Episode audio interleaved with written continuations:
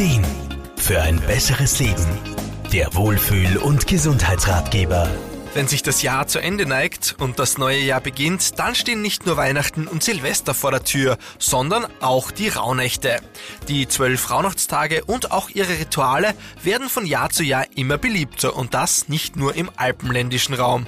Ganzheitlicher Therapeut Wolfgang Brunner-Frumann. Zum Thema Rauhnächte gibt's mittlerweile schon ganz viel zu kaufen, angefangen bei Büchern, Kartendecks, über Schreibhefte, ja bis hin zu Kerzen und Räucherwerk.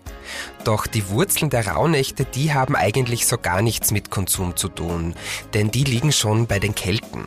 Für sie waren diese Tage nämlich der Ausgleich zwischen dem Mondjahr und dem Sonnenjahr, eine Zwischenzeit sozusagen. Die Rauhnächte erstrecken sich, je nach Tradition leicht unterschiedlich, vom 24. Dezember bis zum 4. Jänner.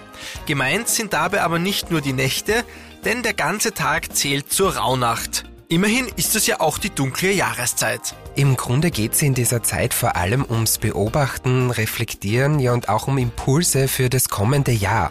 Jede einzelne Rauhnacht steht dabei für einen Mondmonat im kommenden Jahr. Für die Kelten waren es Schalttage abseits der normalen Zeit, mit jeder Menge Magie, Kraft und Potenzial für die kommende Zeit.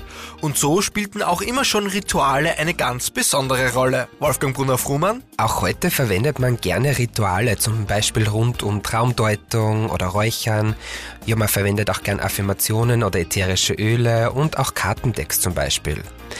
Aber wir sollten nicht vergessen, dass es weniger ums Tun geht, sondern eher eigentlich ums Wahrnehmen, ums Annehmen von Dingen und auch ums Erkennen von Möglichkeiten für sich und auch die eigene Zukunft. Dafür kann es nützlich und auch hilfreich sein, dass man seine Erlebnisse, Träume und Intentionen fürs neue Jahr in einem Heft notiert. So kann man sich die Notizen unter dem Jahr immer wieder hervorholen und bewusst mit einbeziehen. Markus Koppatsch, Serviceredaktion. Der Wohlfühl- und Gesundheitsratgeber. Jede Woche neu